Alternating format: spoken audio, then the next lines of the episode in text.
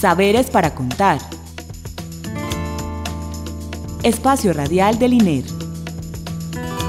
Instituto de Estudios Regionales. Universidad de Antioquia. Identidad, territorio, Cultura, investigación, diálogo. región, expresiones. Saberes para contar.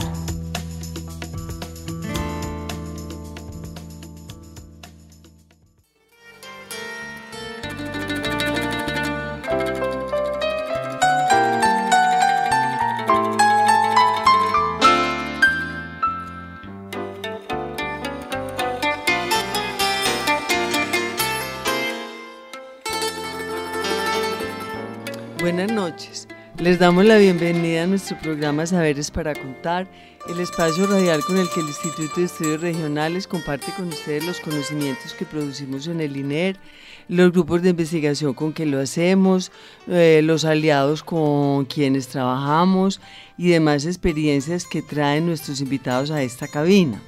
Le damos gracias a Alexis Ramírez por la asistencia técnica y la bienvenida a María Maya. Buenas noches, María. Buenas noches, ¿cómo están? Bien, María, gracias por tu eh, participación en este programa. María es antropóloga, eh, tiene una maestría en ciencia política y hoy vamos a hablar de un tema que es álgido pues en el país en este momento, que es sobre minería y eh, además de eso, resistencia, que es pues como el pique que tiene el programa en los municipios de Tames y Siburiticá, o sea, dos regiones distintas y vamos a ver pues desde la experiencia de María y lo- la reflexión que hace.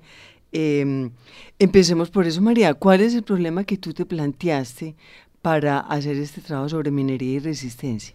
Bueno, eh, el trabajo pues surge de mi tesis de la maestría y lo que yo planteaba es que había, identificaba que había un auge minero en Colombia desde 2001, eh, pues sobre todo desde esa fecha, y que tiene que ver con un énfasis político en las actividades mineras frente a otras actividades como la agricultura, como el turismo, que eh, pues estaba acorde a un escenario internacional pues caracterizado por los altos precios del oro y bueno por una necesidad pues de unos recursos. Entonces eh, lo que yo me planteo es que hay unas poblaciones locales que digamos que tienen tensiones frente a ese proyecto y mm, propongo mirar cómo, se- cómo son los usos políticos de la identidad en Tames y Siburitica para articularse, resistir, eh, confrontar ese proyecto extractivo estatal. Bueno, ahí pues enunciaste, vamos a entonces a desmenuzar un poquito qué es la cosa, María.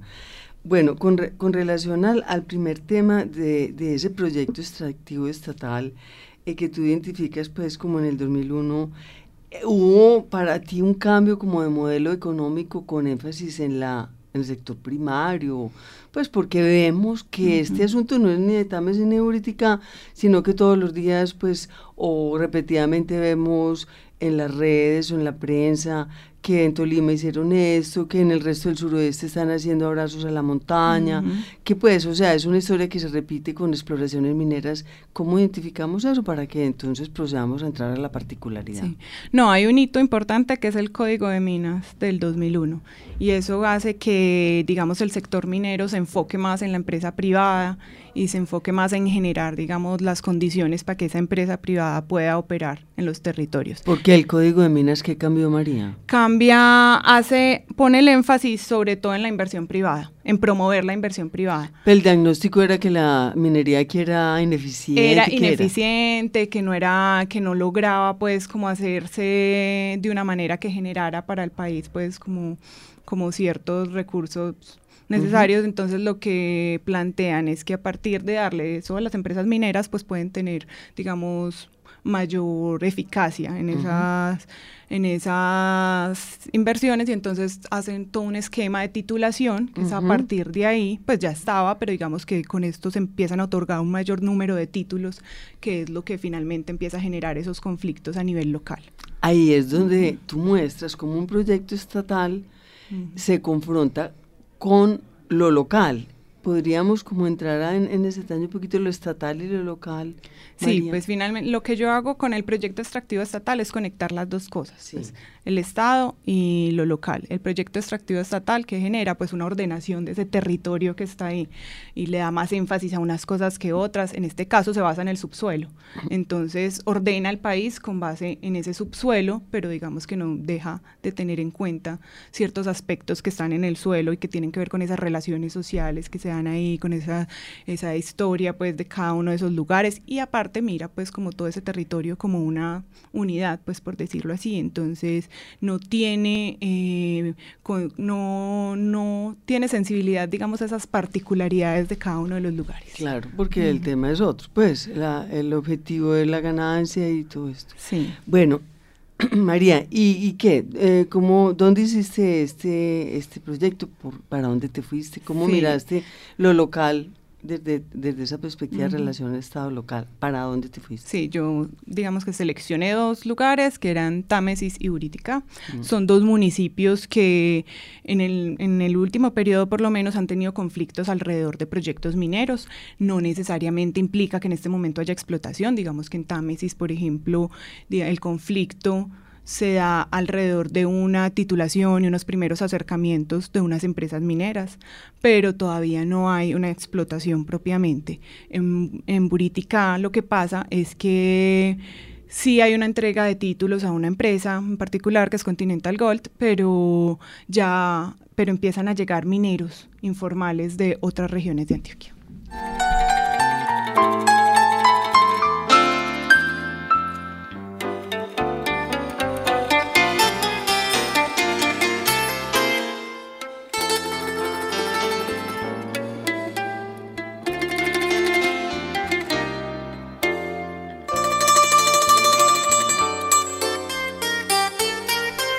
María, cuando tú entonces eh, resuelves escoger a Támesis y Buriticá, que son dos localidades totalmente distintas, son dos regiones distintas, ¿cierto?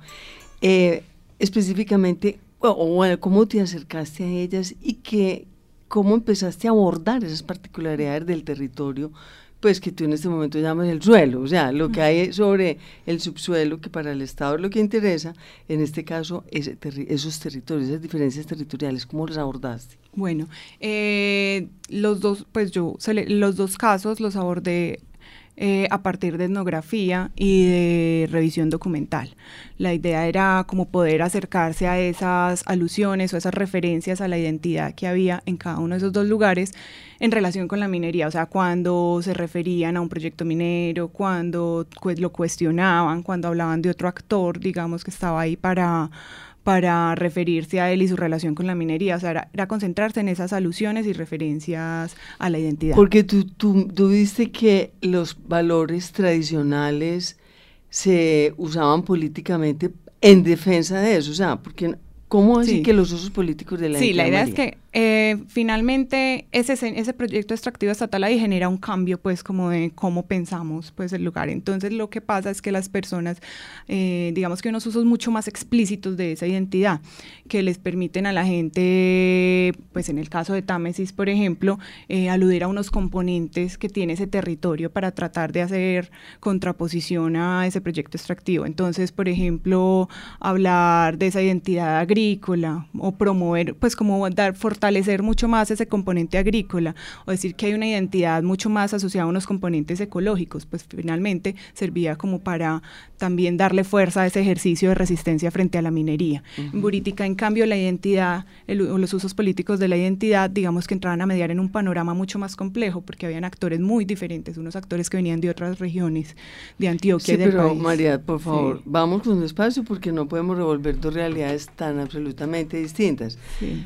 Por ejemplo, tú dices que eh, eh, a, ti lo que te interesa es mostrar la resistencia. Y la resistencia a un proyecto minero, aquí tú viste en dos etapas distintas, una titulación, como es en Támesis, que todavía no se ven los efectos eh, que tiene la explotación minera, y otro en política donde están en explotación, dos etapas distintas. Entonces tuviste la identidad, cómo funciona en ambas localidades, ¿cierto? Sí. Bueno, entonces la pregunta es, eh, ¿cómo eh, esos discursos de identidad tú como antropóloga te lo pregunto, esos discursos, ¿cuándo se arman? ¿Cómo funcionan? Eso a veces está dormido, se despiertan, son inventos, mm. son realidades. Hablemos un poquito de cómo la identidad se pone a jugar mm. políticamente ante una situación tan complicada como una, un cambio en la, en la dinámica local por un proyecto estatal y multinacional. Es que ahí se conjugan como esos tres aspectos. Sí, yo lo que planteo es que habían unos elementos que estaban ahí que, que, adquieren un nuevo valor. En Por ejemplo, en Támesis, vamos a qué elementos estaban ahí. Eh, la riqueza hídrica o la, los petroglifos, los caminos, eh, son elementos que empiezan como a conjugarse para, digamos que, fortalecer una identidad mucho más ecológica y que permita mostrar otros aspectos que, digamos, ese proyecto extractivo estatal no estaba teniendo en cuenta. Pero, por ejemplo, esos aspectos, petroglifos, aguas, entámesis, eh, antes de la minería, ¿qué lugar ocupaban? Pues lo que yo identifiqué es que si bien estaban ahí, pues no tenían el mismo reconocimiento. Entonces empieza, empiezan como unos ejercicios de tratar de conocerlos, de acercarse a ellos, de incluso de hacer inventarios, pues de hacer listas, como de tratar de rescatar todos esos elementos y ponerlos, pues como visibilizarlos mucho más y es también un ejercicio como de tratar de comprender qué elementos hay ahí que le permiten articularse a esa defensa pues como del territorio. Y por ejemplo, cómo se organizaron, la gente cómo hizo eso, pues hay, hay organizaciones, todo esto era para, para parar la minería, para adaptarla a las condiciones? ¿Para qué? ¿Cuál era el sentido de eso? En Támesis específicamente hay una idea de que la defensa pues del territorio requiere pues como de una identidad muy fuerte. Entonces se trata como de, de, esa identidad muy ligada al sentido de pertenencia para defender el territorio. Entonces hay un, bueno, allá hay una, una organización regional que es el COA, Cinturón Occidental Ambiental, pero también en Támesis específicamente CODEATE, que es un movimiento, y es alrededor de ese movimiento es que se han pues como articulado esa defensa del territorio. Entonces ellos han hecho incluso muchos de esos ejercicios, pues como que te digo, de empezar a eh, recuperar ciertos elementos que si bien estaban ahí, pues cobran sentido en este nuevo escenario minero. ¿Y la idea es que parar la minería o qué, María? En, en Támesis sí. Eh, en general, pues hay como cierto consenso, pues por decirlo así, en que en que para el pueblo no es buena la minería. Ahí hay posturas diferentes entre si es aquí no, pues como en Támesis no porque tiene ciertas condiciones y entonces eh, mejor la minería en otro lugar y hay ciertos sectores más ligados pues como movimientos ambientalistas que finalmente lo que dicen es que se cuestionan en general ese tipo de intervenciones mineras. Y por ejemplo, María, eh, con relación, Támesis y Jericó, bueno, que toda esa montaña está en explotación, ¿ok?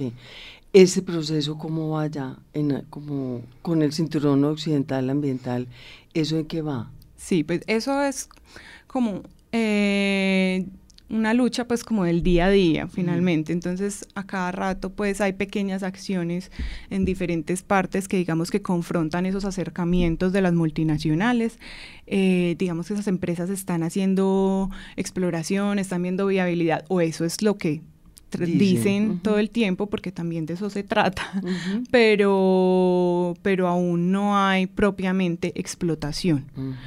Eh, sin embargo, pues allá el cuestionamiento finalmente es ese esquema estatal de titulación que organiza el territorio de una manera que digamos que no es acorde a sus eh, intereses locales, pues como de proyección al turismo, a la agricultura o, y incluso ciertos emprendimientos pues como ligados al ambiente que también han empezado a surgir.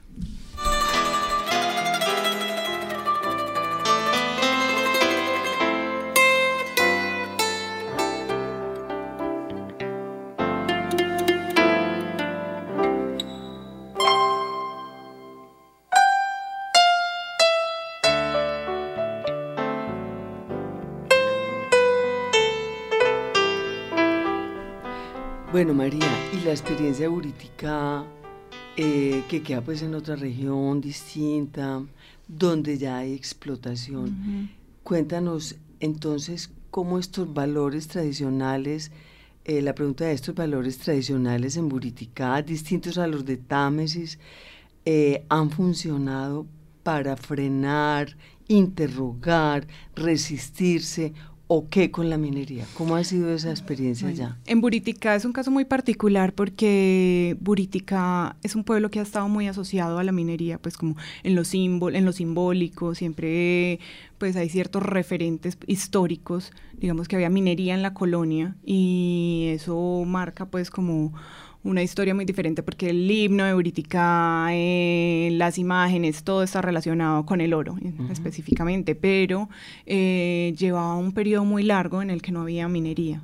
Eh, a partir de los 80, 90 es que empieza otra vez a resurgir la minería, pero muy localizada. O sea, había una empresa, la Centena, que empezó a hacer explotación y digamos... Pero eso era nacional. ¿O no? ¿O la, centena? Eh, la centena es el antecedente de la Continental Gold, que es la de ahora.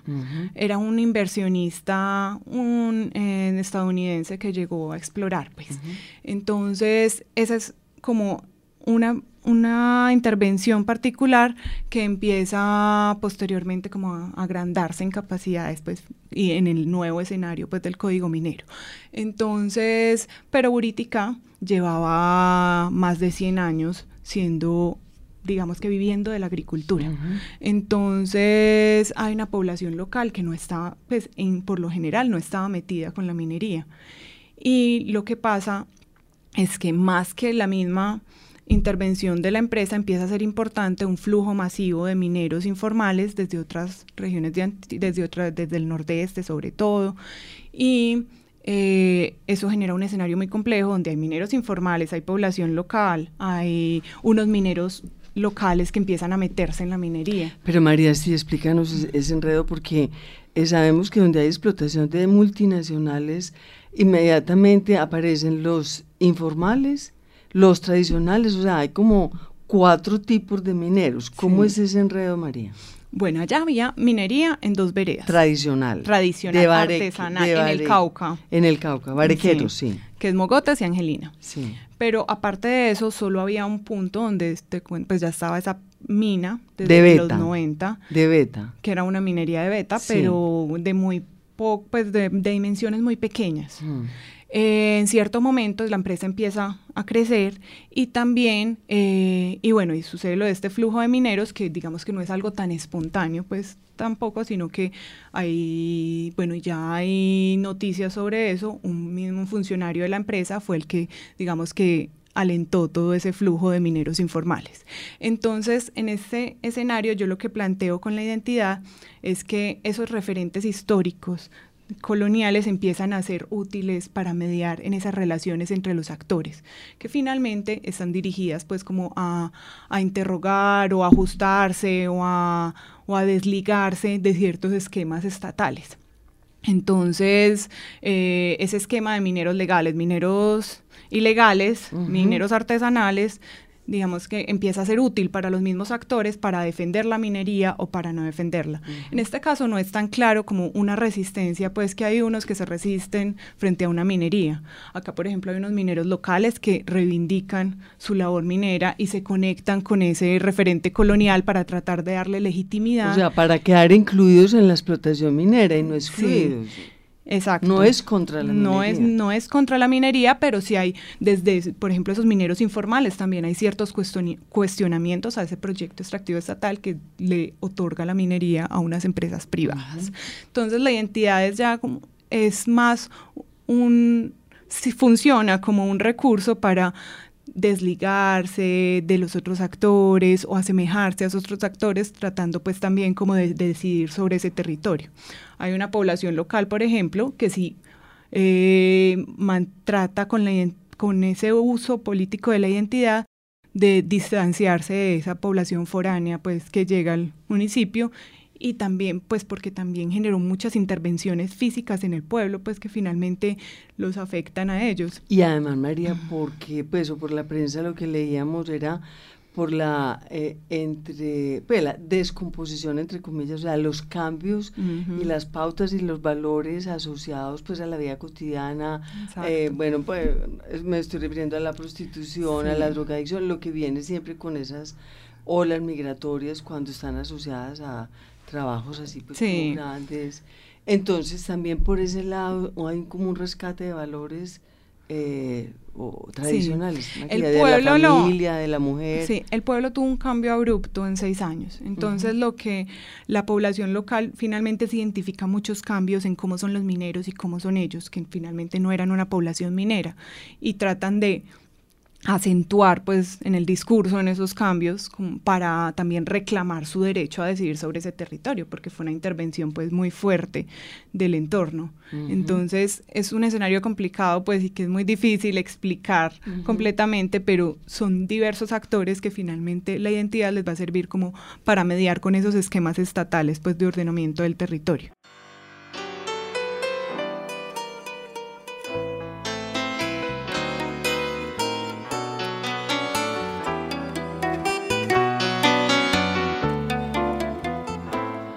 Bueno, María, yo sé que pues mm, uno quisiera que todas estas cosas realmente si fuera, que la resistencia fuera eh, lo eh, efectiva, eh, mm, pues como se la plantean los movimientos sociales y, y las organizaciones, en fin. Entonces mi pregunta es, ¿hasta qué punto realmente activar esta identidad que está dormida, porque uno no hace uso de la identidad todos los días, sino cuando la requiere, como hablan mm. los teóricos de las movilizaciones sociales. O sea, esta activación a propósito de la presencia de multinacionales ha servido de algo. Y tratemos de diferenciar en un caso o en el otro. ¿Qué ha pasado en el Consejo Municipal? ¿Qué ha pasado con el Estado? ¿Qué ha pasado? Pues si han parado no han parado, ¿qué ha pasado? Bueno, yo creo que sí sirve de algo. Eh, pues son, es diferente en los dos casos, como decías, pero yo creo que, por ejemplo, en el caso de Támesis, esa alusión tan fuerte a la identidad ha hecho que, digamos, mucha gente sea mucho más sensible al tema y digamos que le preocupe más esas intervenciones allá. Digamos, Eso sería una, mirada, sí, mm. una mirada como muy de bueno, no queremos destruir esto que es tiene ciertas características, que tiene cierta profundidad histórica, pues hay cierta mirada mucho más sensible a eso cuando se despierta ese recurso de la identidad. Y hasta transformaciones materiales ha habido porque eh, esos petroglifos pues tan lindos que hay allá y todo eso, pues eso es mm, arqueológico, se ha repetido en las escalas que eso es de la iglesia o que en el parque. Esas fotos que tú tienes donde repiten. Sí.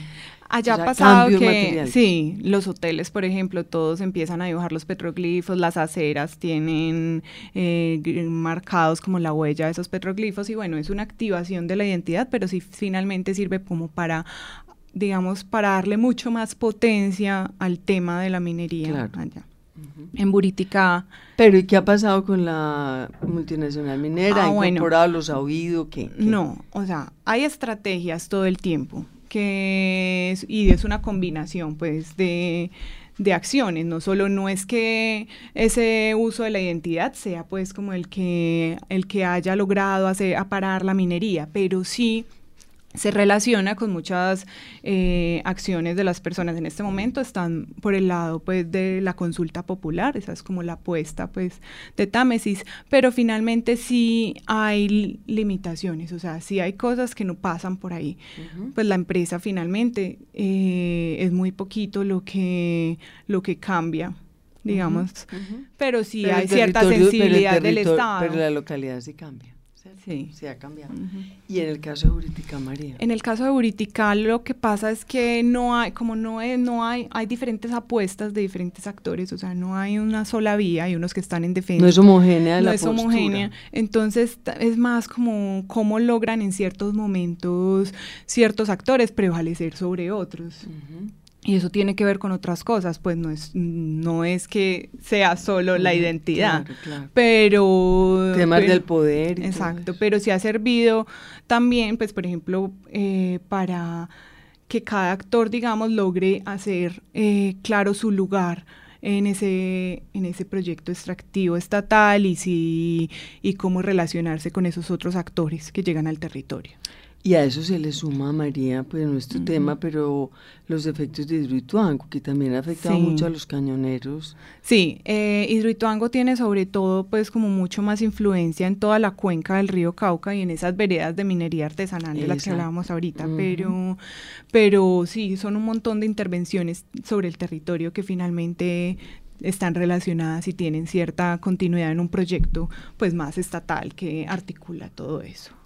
María, ¿y entonces el Código Minero sigue incólume, o sea, tal no. o qué ha pasado con el código. Hay sentencias judicial, bueno, no sabría cómo Sí. enumerarlas acá, pero realmente hay pequeños avances en cómo se asume esa relación, digamos, eh, de la minería con el subsuelo con las, y con las poblaciones locales. Dando el espacio pues, Cada la vez hay más artesanal. espacio para las poblaciones locales, no necesariamente, o sea, puede ser la minería artesanal o puede ser apuestas por la agricultura y por otras cosas, pero cada vez esas poblaciones locales tienen más posibilidad de incidir y eso ha sido casi todo por vía judicial, pues por vía de la Corte Constitucional, pero sí cada vez es mucho más más relevante ese lugar de las poblaciones locales, aunque todavía hay limitaciones. ¿Algún ejemplo esperanzador en el país que nos puedas ilustrar, María? O... Bueno, realmente el caso pues como más avanzado es el que, re- y muy reciente, es el de Ibagué, eh, de la consulta popular, pero eso es, o sea, no es solo la vía judicial, o sea, son las dos cosas, o sea, si bien hay un resultado que ganó el no a la minería en cierto momento, es también cómo la gente hace valer ese resultado y que realmente tenga incidencia, porque hay ciertos, como, eh, ciertas formas de proceder que ya son rutinas que finalmente es muy difícil desmontar, pero es una combinación de ambas cosas y yo creo que sí hay, sí hay pequeñas victorias, sí hay pequeñas eh, ganancias pues para las comunidades locales. No, Bueno, María, debemos terminar, pero es interesante el tema porque eh, lo que tú muestras es que la identidad no es un cajoncito donde se, se sucede la cultura, la, la minería no es un cajoncito donde sucede la economía, la política no es un cajoncito donde se toman las decisiones, sino que vemos que las problemáticas lo que están es activando, pues muestran es la, Sí. la interrelación y la dinámica pues de todos esos ámbitos y como que nos enseña a que nosotros desde la academia no podemos ver los problemas desde, desde distintos rincones, sino que tenemos que realmente a- afrontar el problema en sus múltiples dimensiones, María. Entonces, bueno, nos tenemos que despedir, María, muchas Sí, gracias por muchas estado. gracias. Bueno, y le damos las gracias a Alexis Ramírez por la asistencia técnica, a Alicia Reyes por la realización. Eh, estuvo con ustedes en la conducción Clara Inés Aramburo. Recuerden que pueden escribirnos a saberes para contar gmail.com. También estamos en Facebook y en Twitter. Feliz noche y muchas gracias.